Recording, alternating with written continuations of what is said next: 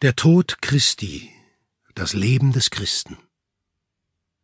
Diese Woche, die heilige Woche, wie sie das christliche Volk mancherorts auch nennt, gibt uns wieder einmal Gelegenheit, die Stunden zu betrachten, sie uns lebendig zu vergegenwärtigen, in denen sich das Leben Jesu vollendet.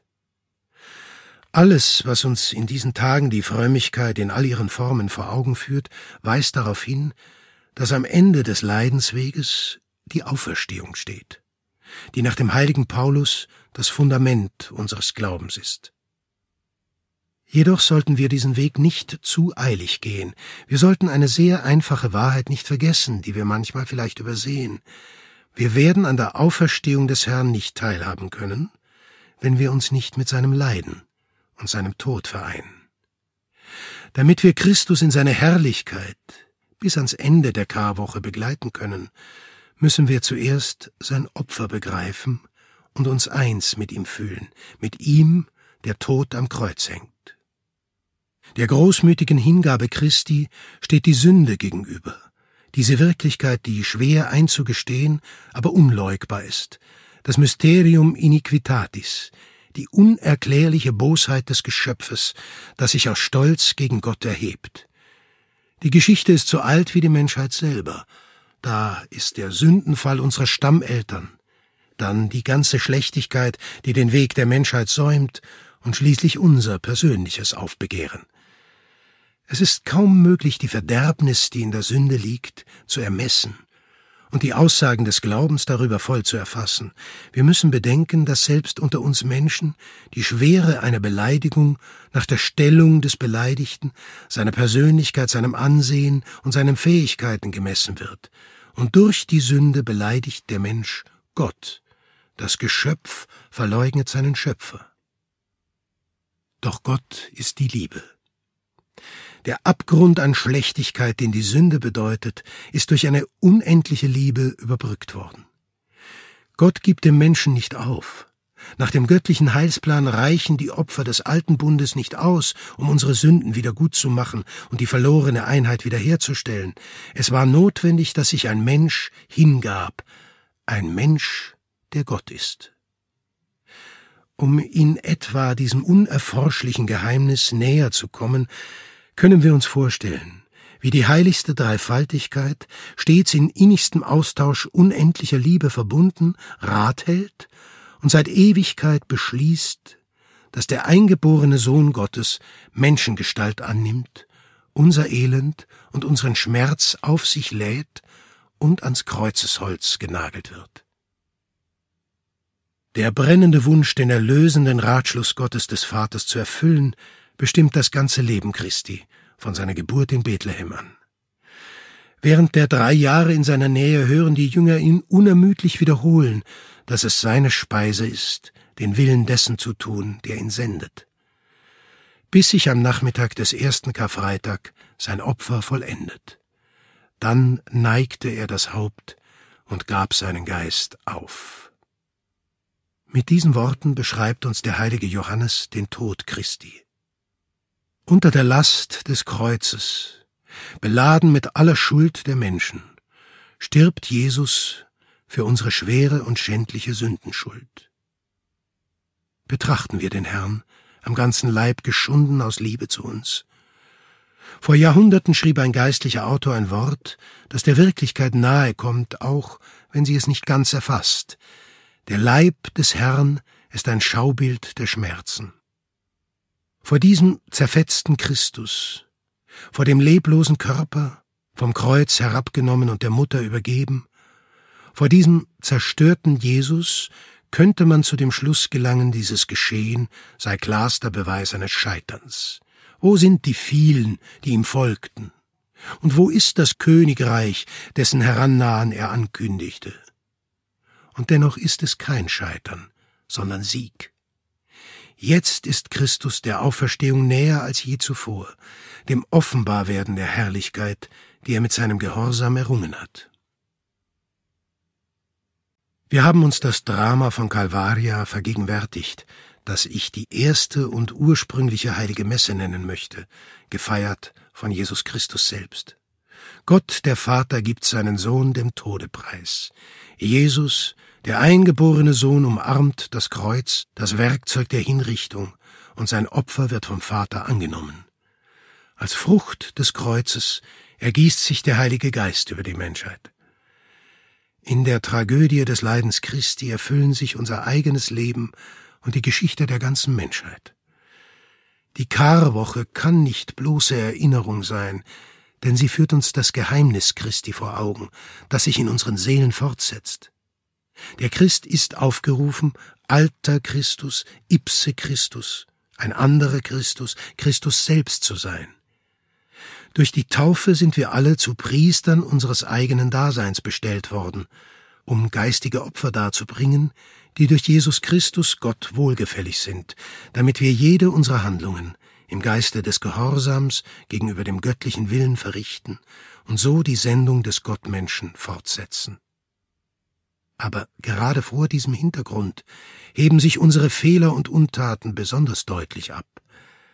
Doch das darf uns nicht den Mut nehmen, noch in die Arme derjenigen treiben, die keine Ideale mehr haben, denn der Herr will uns so, wie wir sind, damit wir an seinem Leben teilnehmen und kämpfen, um heilig zu werden.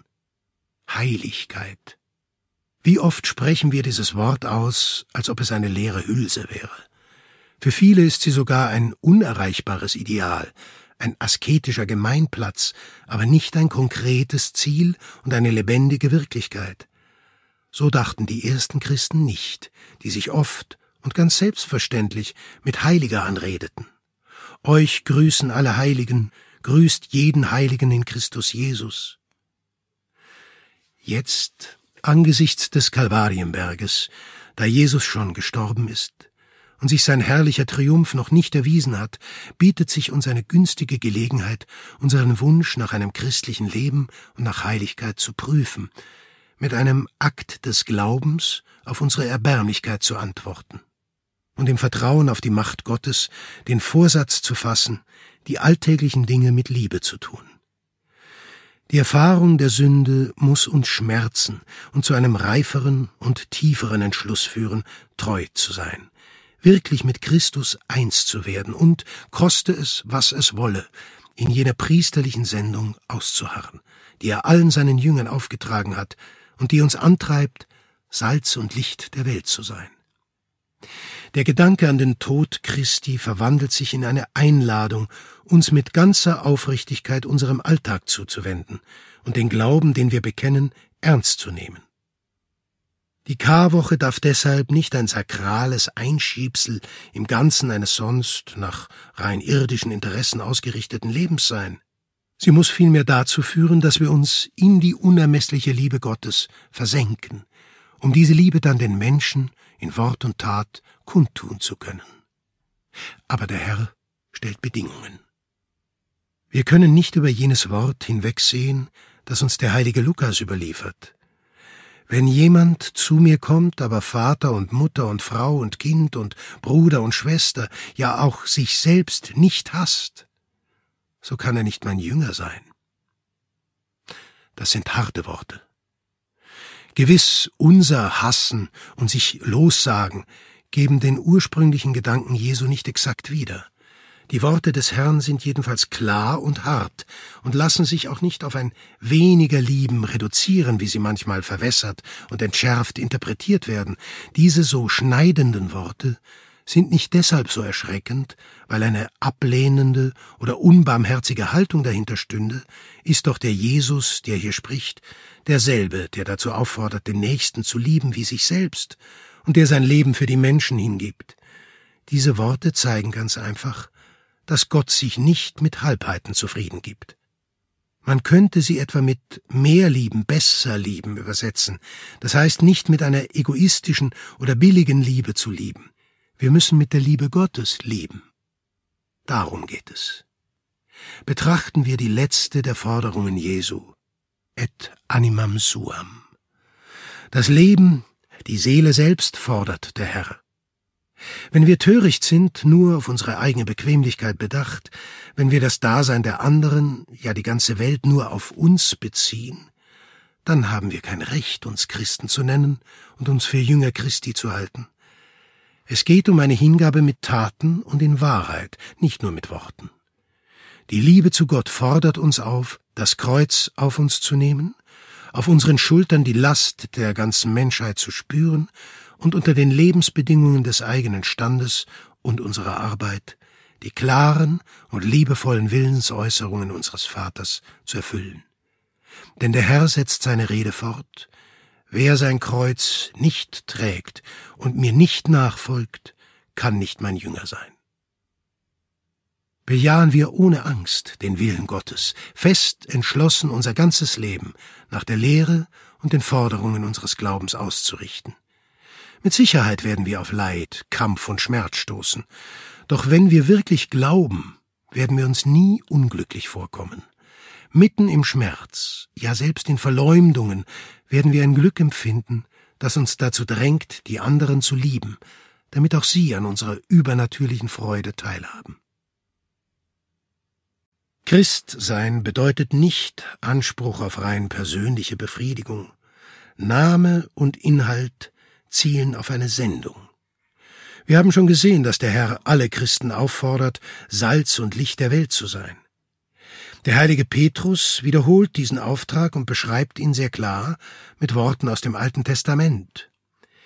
Ihr aber seid ein auserwähltes Geschlecht, ein königliches Priestertum, ein heiliges Volk, ein gotthöriges Volk, ihr sollt die herrlichen Taten dessen verkünden, der euch aus der Finsternis zu seinem wunderbaren Licht berufen hat. Christsein ist keine Nebensache, sondern eine gottgewollte Wirklichkeit, die unser Innerstes erfasst und uns den klaren Blick und den entschiedenen Willen gibt, so zu handeln, wie Gottes will.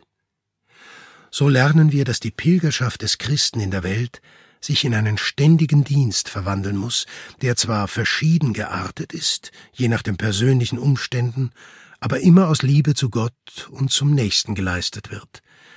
Christsein ist ein Tun, das nicht an kleinliche, von Ansehen und Ehrgeiz diktierte Ziele denkt oder an solche, die als höher gelten können, wie etwa die Philanthropie oder das Mitleid mit der Not der anderen. Es ist das Vordringen bis zum Äußersten einer radikalen Liebe, die Christus bezeugte, als er für uns starb. Manche Lebenshaltungen verraten ein Unvermögen, in dieses Geheimnis Christi einzudringen. So ist es zum Beispiel bei jenen, die im Christsein nur ein Bündel von Andachten oder Frömmigkeitsübungen sehen, ohne zu begreifen, dass es die Situationen des täglichen Lebens, ein Gespür für die Not der anderen und die Beseitigung der Ungerechtigkeit einschließt. Mir scheint, dass Menschen mit dieser Mentalität noch nicht begriffen haben, was es bedeutet, dass der Sohn Gottes Mensch geworden ist, dass er Leib, Seele und Stimme des Menschen angenommen und unser Los bis zur letzten Zerreißprobe des Todes geteilt hat. Vielleicht betrachten manche unbewusst Christus als einen Fremdling unter den Menschen. Andere wiederum neigen zu der Meinung, das christliche Dogma müsse, um für die Menschen akzeptabel zu sein, in einigen wesentlichen Aussagen abgeschwächt werden, Sie tun so, als ob das Gebetsleben und der ständige Umgang mit Gott eine Flucht vor der Verantwortung und ein Verlassen der Welt seien. Sie vergessen, dass es gerade Jesus war, der uns zeigte, bis zu welchem Grad lieben und dienen gehen müssen.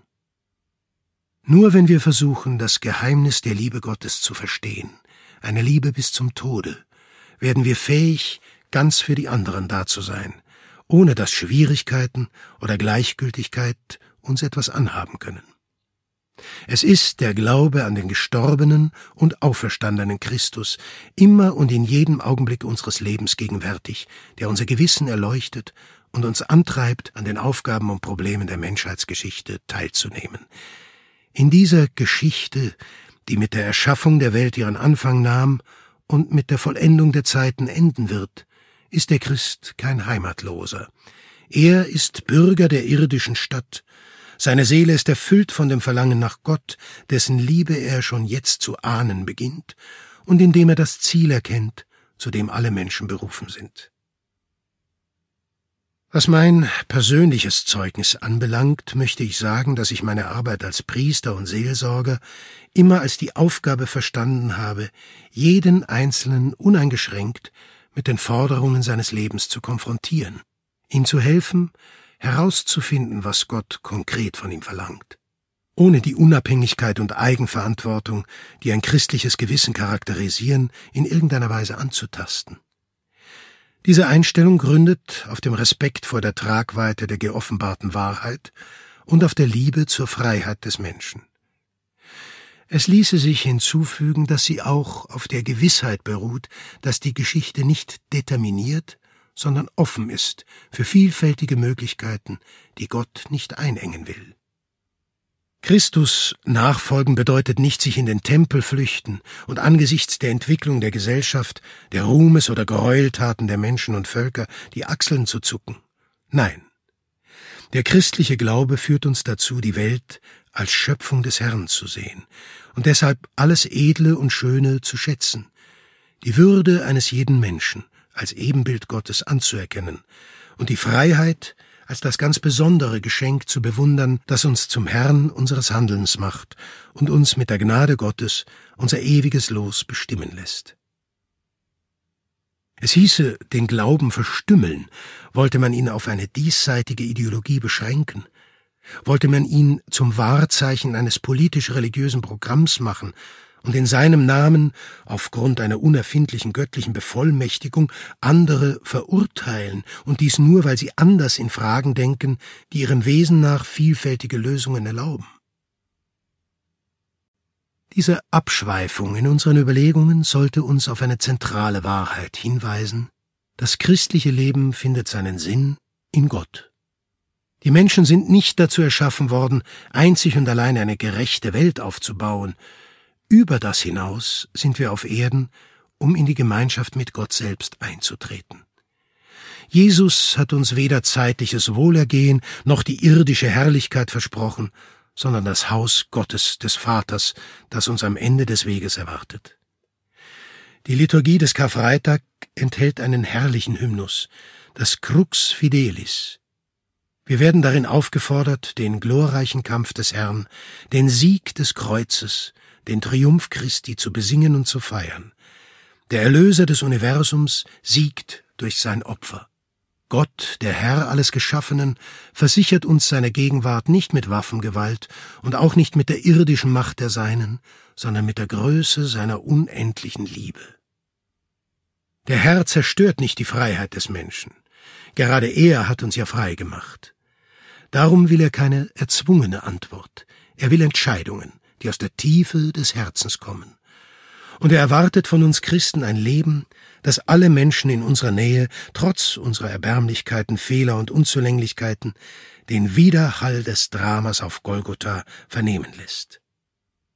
Alles, was wir besitzen, haben wir von Gott empfangen, damit wir Salz seien, das Kraft verleiht, und Licht, das dem Menschen die frohe Botschaft bringt von ihm, der unser Vater ist und ohne Maß liebt. Der Christ ist Salz und Licht der Welt, nicht weil er siegen oder triumphieren würde, sondern weil er Zeugnis von der Liebe Gottes gibt. Und er wird kein Salz sein, wenn er nicht zum Salzen taugt, und er wird kein Licht sein, wenn er nicht durch sein Beispiel und durch sein Wort Zeugnis von Jesus ablegt, wenn er also das verliert, was den Grund seines Daseins ausmacht. Wir sollten, ohne bei Äußerlichkeiten oder Gemeinplätzen stehen zu bleiben, uns in das vertiefen, was uns der Tod Christi enthüllt. Es ist nötig, sich ganz in die Szenen hineinzuversetzen, die wir während dieser Tage neu durchleben, den Schmerz Christi, die Tränen seiner Mutter, die Flucht der Jünger, die Tapferkeit der heiligen Frauen, den Mut Josefs von Arimathäa und Nikodemus, die von Pilatus den Leichnam Jesu erbitten. Mit einem Wort versuchen wir dem toten Jesus nahe zu kommen, dem Kreuz, das sich auf Golgotha erhebt. Aber nähern wir uns in Aufrichtigkeit und im Bemühen um jene innere Sammlung, die Zeichen christlicher Reife ist. Die Ereignisse der Passion, so menschlich und göttlich zugleich, werden in die Seele wie Worte eindringen, die Gott an uns richtet, um uns im Innersten unseres Herzens aufzurütteln und uns zu enthüllen, was er von uns erwartet. Vor Jahren sah ich ein Bild, das sich mir tief eingeprägt hat. Es zeigte das Kreuz Christi und bei dem Holze drei Engel. Einer weinte untröstlich, ein anderer hielt einen Nagel in der Hand, als wolle er sich selbst von der Wirklichkeit des Geschehens überzeugen, und der dritte war ins Gebet versunken. Für jeden von uns ein immer gültiges Programm Weinen, Glauben, Beten. Vor dem Kreuz also Schmerz über unsere Sünden, über die Sünden der Menschheit, die Jesus den Tod brachten. Glauben, um uns der erhabenen Wahrheit zu nähern, die alles Begreifen übersteigt und uns angesichts der Liebe Gottes verstummen lässt. Gebet, damit Leben und Tod Christi Vorbild und Anstoß für unser Leben und unsere Hingabe werden. Nur so können wir uns Sieger nennen, weil der erstandene Christus in uns siegen und der Tod sich in Leben verwandeln wird.